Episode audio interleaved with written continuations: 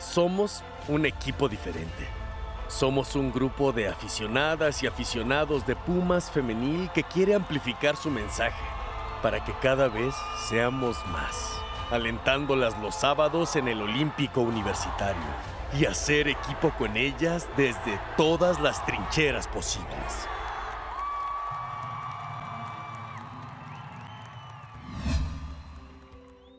Hello, everyone. Hello, Jenny. Hello, Ingrid. Hello, Luis. Hi to our listeners. Thank you so very much for listening to our sixth episode. This is your beloved podcast, Un Equipo Diferente or A Different Team. It's our deepest pleasure that you uh, join us once again for the sixth time um, and listen uh, and give us some of your time to listen to the interview that we conducted this week. This week we had a great interview, a super nice chat with the last member to join the Pumas femenil team for the season. It was some sort of a surprise since very few people knew about her before coming to the team, but as from the beginning, she has become a dear member of uh, our team, a fan favorite because of many reasons. And we're talking about Chandra Eigenberger, a midfielder number 18 for our team. She spoke with us for quite some time, uh, and we're gonna share the interview, the chat we had with her. So we hope you enjoy it, and we'll talk and discuss about it at the end.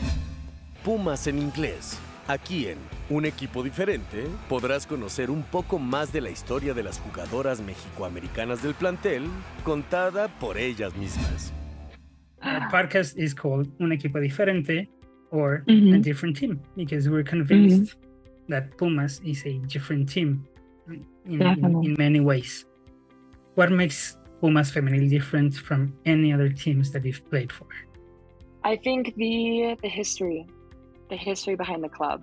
Um, when I had first, when I had first came here for the trial, um, it, it was during the the quarterfinals this past season, and I remember the the president and a couple other uh, staff members. They were talking and kind of hy- hyping the girls up for their their upcoming their upcoming matches and they had they had talked about the the history of the club. And i thought that was so unique because it gives a uh, another motivation uh, worth fighting for.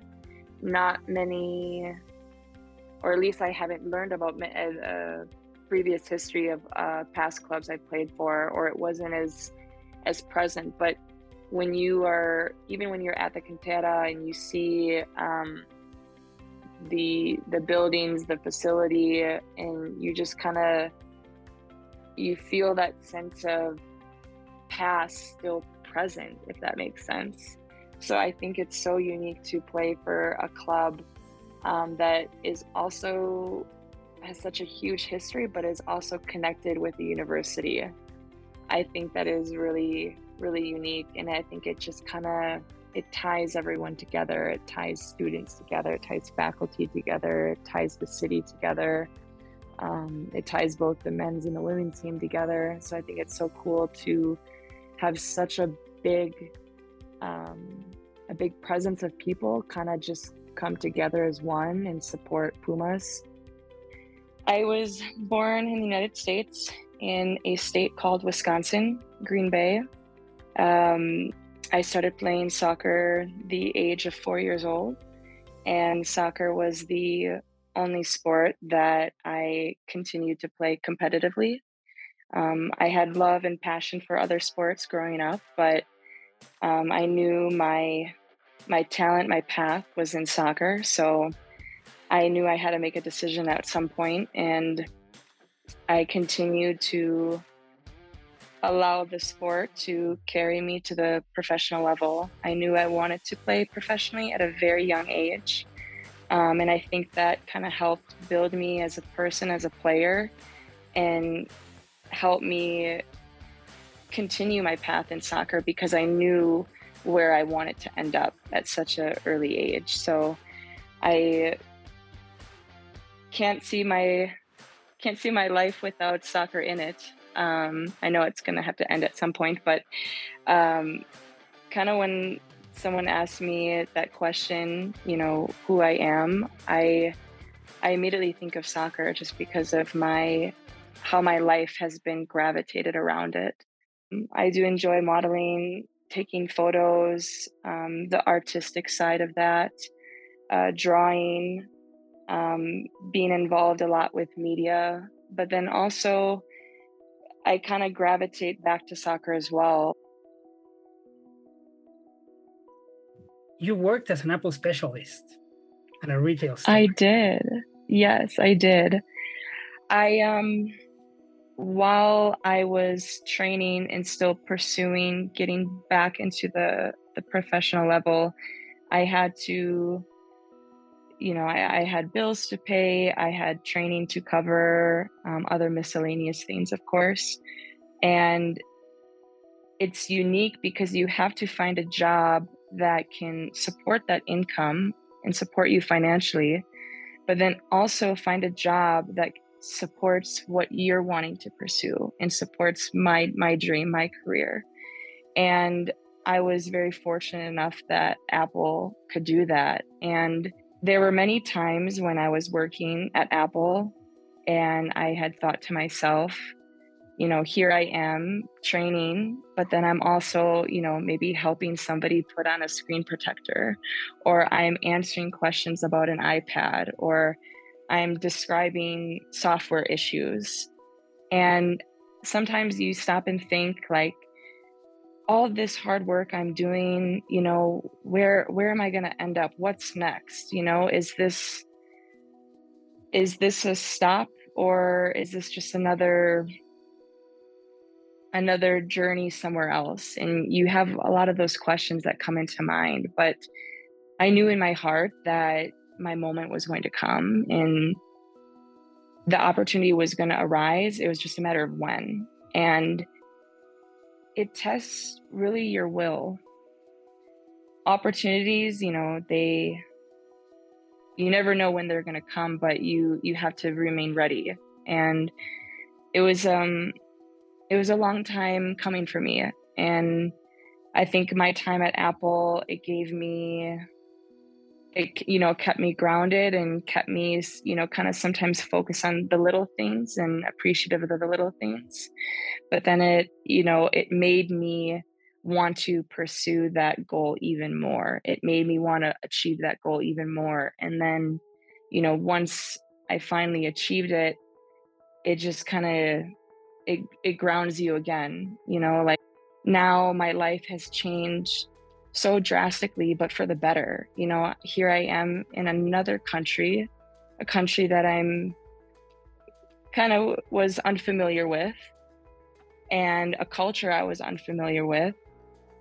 And, you know, here I am being welcomed by, I feel like the entire city of Mexico City and all the Pumas fans and all the soccer fans in general. And it's just kind of like my life did a complete 180.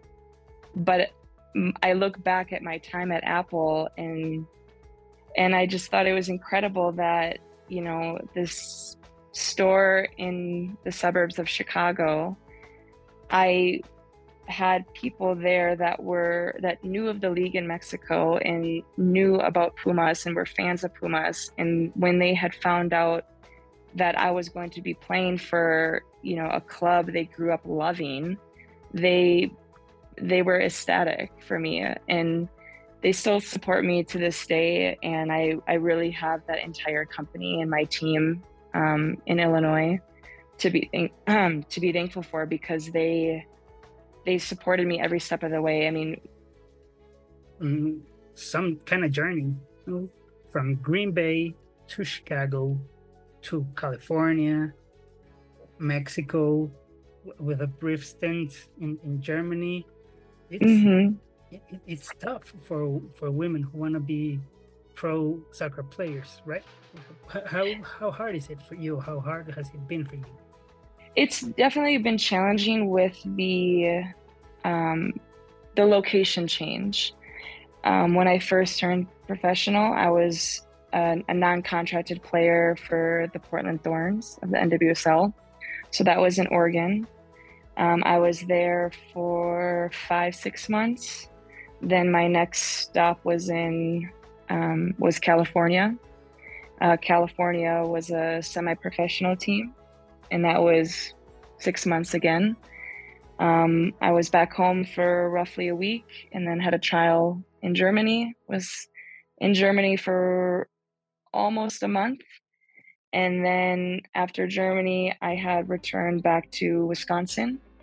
Was in Wisconsin for a few months, and then kind of started my I would call chapter in Chicago with uh, the Red Stars. Um, there were moments where I wasn't contracted, and there were moments where I was. So even even that time being in Chicago was a challenge in itself. And then from now Chicago to Mexico, what it has taught me is my adaptability to change and just simply being vulnerable. And every um, city, every location that I've played in, I it, it's its own story, it's its own chapter, but it just kind of grounds you and matures you as a person, as a player, and it just kind of preps you for the next location.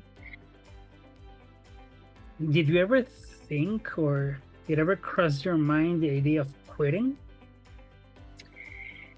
Actually, um, after there are moments where it kind of flashes in your mind, but I think the the love, the passion, it, it outweighs it, and I think it's normal for any player to have those thoughts at sometimes because it can be overwhelming. But I think if it were easy, everyone would be doing it. But it's not easy. And I think that's when you kind of have to just dig in deep and remember why you started in the first place. And just thinking of that, that kind of always resets. Looking back now, I'm I'm happy I I made that decision because you know he, here I am now, and every time I look back, where I am as a person, as a player six months ago, a year ago, I'm in a better, higher spot. So, and if it continues to grow like that, then I, then I know, okay, I'm on the right path. I mean, of course, the the obvious answer, home will always be Green Bay, Wisconsin, but there, for me, there has to always have been a little part of me that puts the home in those other locations. And that kind of goes into kind of like another topic of like having a routine. But I think it just helps keep you grounded, you know? It makes you feel more calm, makes you feel more at ease. And if there's that little part of home that's always with you no matter where you go, um, I think then you'll be you'll be in good hands. Of course, it's not easy because you know one moment your home is Portland, or maybe one home your moment is Germany, and one moment now it's back to Chicago, and then it's Mexico. But you know, you could be in a different country, different city, different language, but you know, the moment you are with the ball, it just kind of melts away, and you you feel at home again. Home, home. Mm-hmm. What do you like most about Mexico City? Because you, have posted recently that uh, it's starting to grow and you, you you're liking yeah. it. What I miss more um, about back in Wisconsin, um, it is a, a definitely a much smaller city, so I think just kind of having that ease of uh, not having to worry about traffic or um, driving as much. Uh, the stresses of driving are very different. Of course, I miss my family. Um, I'm I'm an only child, so I'm very close with my my mother and my father, and I have a very unique relationship with them because because of being an only child and how they have supported me in my career. So being around them, um, my dog as well, I definitely miss miss them all because they are the reasons why I'm here. And every time I'm with them, or even sometimes when I'm not with them, I'm reminded that, you know, they have sacrificed and given so much to make me where I am today. So I would say most part of, about being home that I miss would be obviously my family.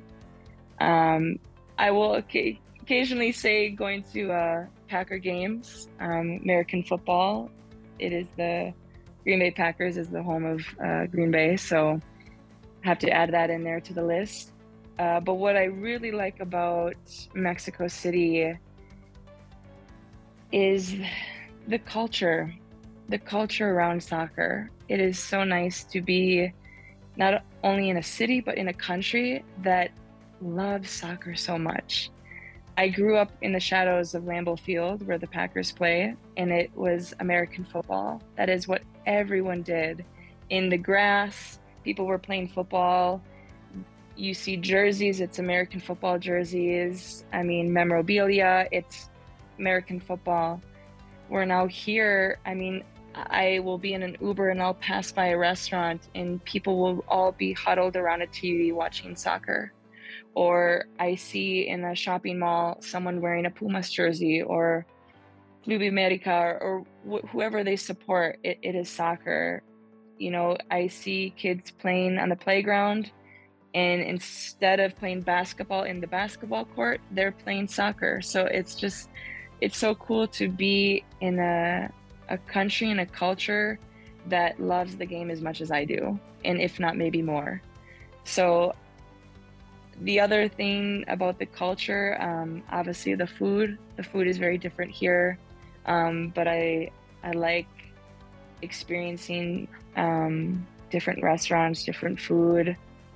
Um, but yeah, it's honestly just all been a whirlwind. It's been incredible. I mean, the language, uh, you know, getting your apartment settled, um, driving, that's another thing. But it's all just kind of over the last couple weeks just continue to mold and form and you know feeling more like home mm-hmm. Soccer wise it's the other way around. Now it's you're, yeah. you're living your mexican dream as a, a professional female football player. It it's it's funny that you bring that up um, you know the american dream and the mexican dream. And our professional league here when we first started, it had folded. And then it had, you know, came up with a new name and then I believe it had folded again. And then the NWSL finally came to light and it continued to stay. But I'm so happy for the league here and all that it's accomplished and what it's done for the women's side and how I mean, Mexico is entering its, I believe, correct me if I'm wrong, its sixth season um, or sixth year in the league, they're they're like couple steps ahead than the U.S. Being at a Pumas game or any game, you see, you feel the difference, the support from the fans, the the support from the club, from so many people from the city that I feel like there's maybe one or two teams in the NWSL that equivalates to that support. But then there's a lot of teams, there's a lot of clubs that they're still on the rise. They're still working to kind of build their club, build soccer in that city. And what I think is so unique here in Mexico is that the men and the women share the same club name. Where in the US, you may play in the same city, but you have a completely different name. Like, for example, Chicago Red Stars, Chicago Fire, and they're very separate clubs. We trained at the same stadium, we trained at the same facility, but we were very separate. I mean, there wasn't a lot of advertising that was done for both or together, or, you know, we're kind of like as a family. It was very divided. And there's all the clubs, all the leagues are like that in in the United States. Where here it's the same name and it's it just kind of I feel like it unites it even more and it spreads more of the support on both the men and the women's side. So I I really wish the the US had did the professional league similar to to Mexico because I think it would it would help uh, the women's side a little bit more because there's so many people even when I was playing in Chicago I'd ask like oh do you know Chicago Fire? And they would say yes. And then I would ask you know Chicago Red Stars? And they they would have no idea what I'm talking about. So I feel like it's it's easier for the men um, in the US to be successful and it's harder for the women but yet the women have been super successful these last how many years and have been ranked world number 1 so it's just very ironic to see the the background behind it but then yet they still come out on top. And then even again with the professional league it's very different than in Mexico or in England or in Germany or in Sweden. A lot of countries that support women's soccer and are very or even financially supported in them as well. It's just interesting to to see the difference but then yet somehow um, the us the national team they they pull out ahead i think of the generation that was before me in like the the classic 99 group of the us and all the struggles and the challenges they had to face and they kind of paved the way for our generation. And then now seeing okay we gained this this and this but now okay how do we get to this next level? And honestly i think just continuing to to give the sport your all even on the days you don't feel like you can continue putting putting that work into it because it's only paving the way for the the next generation to come. And if the generation before us if they had stopped if they had given in if they maybe didn't have pushed or have fought i don't know if we would be where we are now so i think continuing to have that voice is super super crucial i think a lot of people expect you to stay quiet to not say anything, to go with the flow. And there are moments, yes, when you do need to go with the flow, but there are moments when you do need to stand up and you need to say something. Correct me if I'm wrong, but you shared the dressing room with Alex and Tobin? Yes, when I was when I was at Portland, um, Alex Morgan was there, Tobin Heath was there, Allie Long was there, McCall Zerboni, um, Rachel Van Hollebeke. I believe those were the four or five from the US. Um, I had Nadine Angerer, she was from Germany, the goalkeeper. I had Jodie Taylor, who is Australian national team. I can't believe I might be forgetting maybe one or two more, but I definitely was surrounded by a lot of um, very seasoned and experienced players. But you must have felt starstruck. Yeah, I, I did. I did. Um, it, I mean, I just remember watching them on TV and, you know, watching their games, he- hearing about their accomplishments, um, their accolades that they achieved. And then here I'm now supporting in on the same team. We're wearing the same shirt. So it's, it was very, very humbling, very humbling moment. They weren't.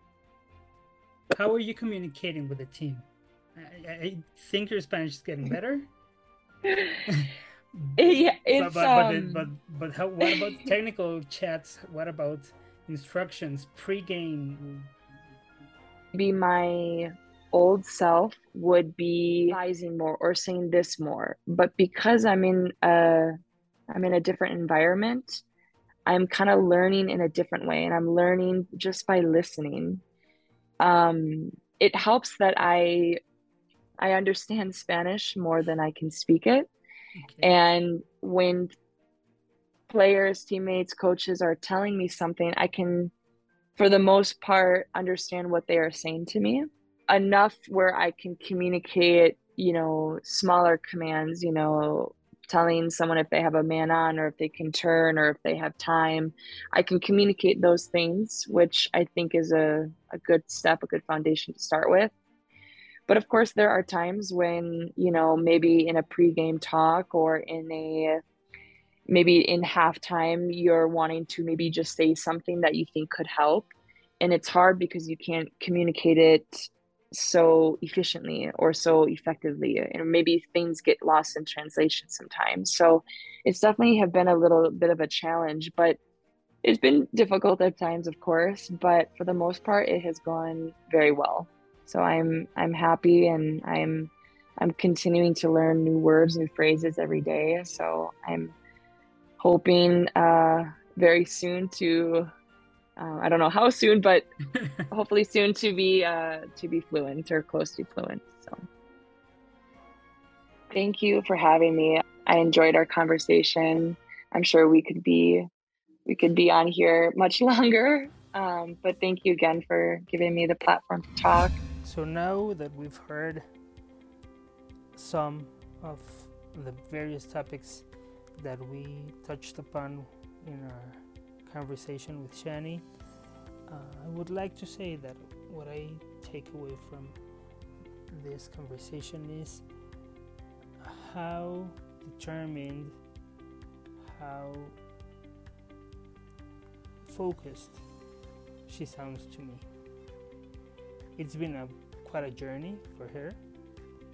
It's been tough, it's been difficult, but she had a plan she knew what she wanted. She even doubted herself, which was part of the, the key learnings that I took away from, from this conversation. And it was very revealing to see that even when in doubt, she kept her north, she knew what she wanted, she stuck to it, and it finally paid off. Funny uh, as we spoke, it came somewhere she wouldn't have expected. We spoke about the Mexican dream for Mexican American and American players who are joining Liga MX because of the opportunities this league has opened and the NWSL hasn't. So this was uh, very interesting for me to hear once again how female soccer players have been fighting against many odds in order for them to fulfill their dreams and to finally do what they truly want to follow their passion and, and the journeys they've had to overcome she she even said it. it it's been a journey and obviously as a long time Pumas fan, it's really enjoyable to listen how our team has a deep impact in, in, in culture. Uh, the anecdote of she working at this Apple store and talking to people who knew about the team who were Pumas fans abroad. It's it, it's very interesting for me. Obviously, it has to do with the the region she was living. She was uh, in East Coast Chicago suburbia, which is obviously somewhere where uh, quite a few Mexican people live. So it's no wonder that we are present, but it's really nice to hear that. Last week we spoke to Janicia Rodriguez and she told us a very similar story from the other coast, from the west coast in the US, where she lived in Seattle, Washington. So now listening to how Pumas has this range and this coverage all over the US also in the East Coast.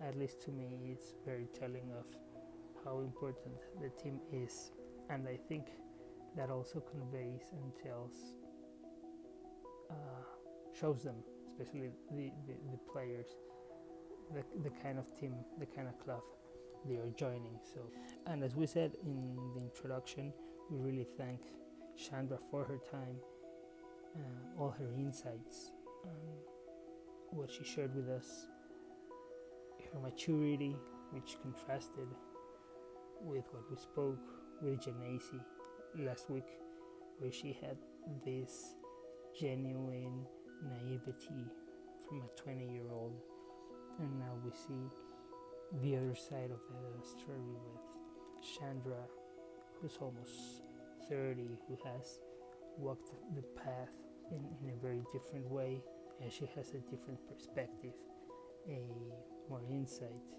a, a voice, a different leadership, which is important for, for our team to have more voices, more experience.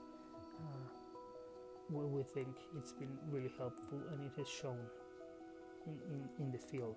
She's been playing uh, quite a few minutes. She's been uh, a, a, regular in the starting 11 or a substitute. So we, we expect, and she, she said, that her playing time and what she's giving the team and her production with the team keeps coming and keeps showing why she became a part of a beloved team. So thank you so very much, Chani. We really, really enjoyed uh, the time you shared with us. And as we said off the air, you're our second honorary member for the team. So anytime you want to join us, anything you want to share with us, we're more than glad to receive you anytime. So thank you so, so very much. Somos un equipo diferente. Somos un grupo de aficionadas y aficionados de Pumas femenil que quiere amplificar su mensaje para que cada vez seamos más, alentándolas los sábados en el Olímpico Universitario y hacer equipo con ellas desde todas las trincheras posibles.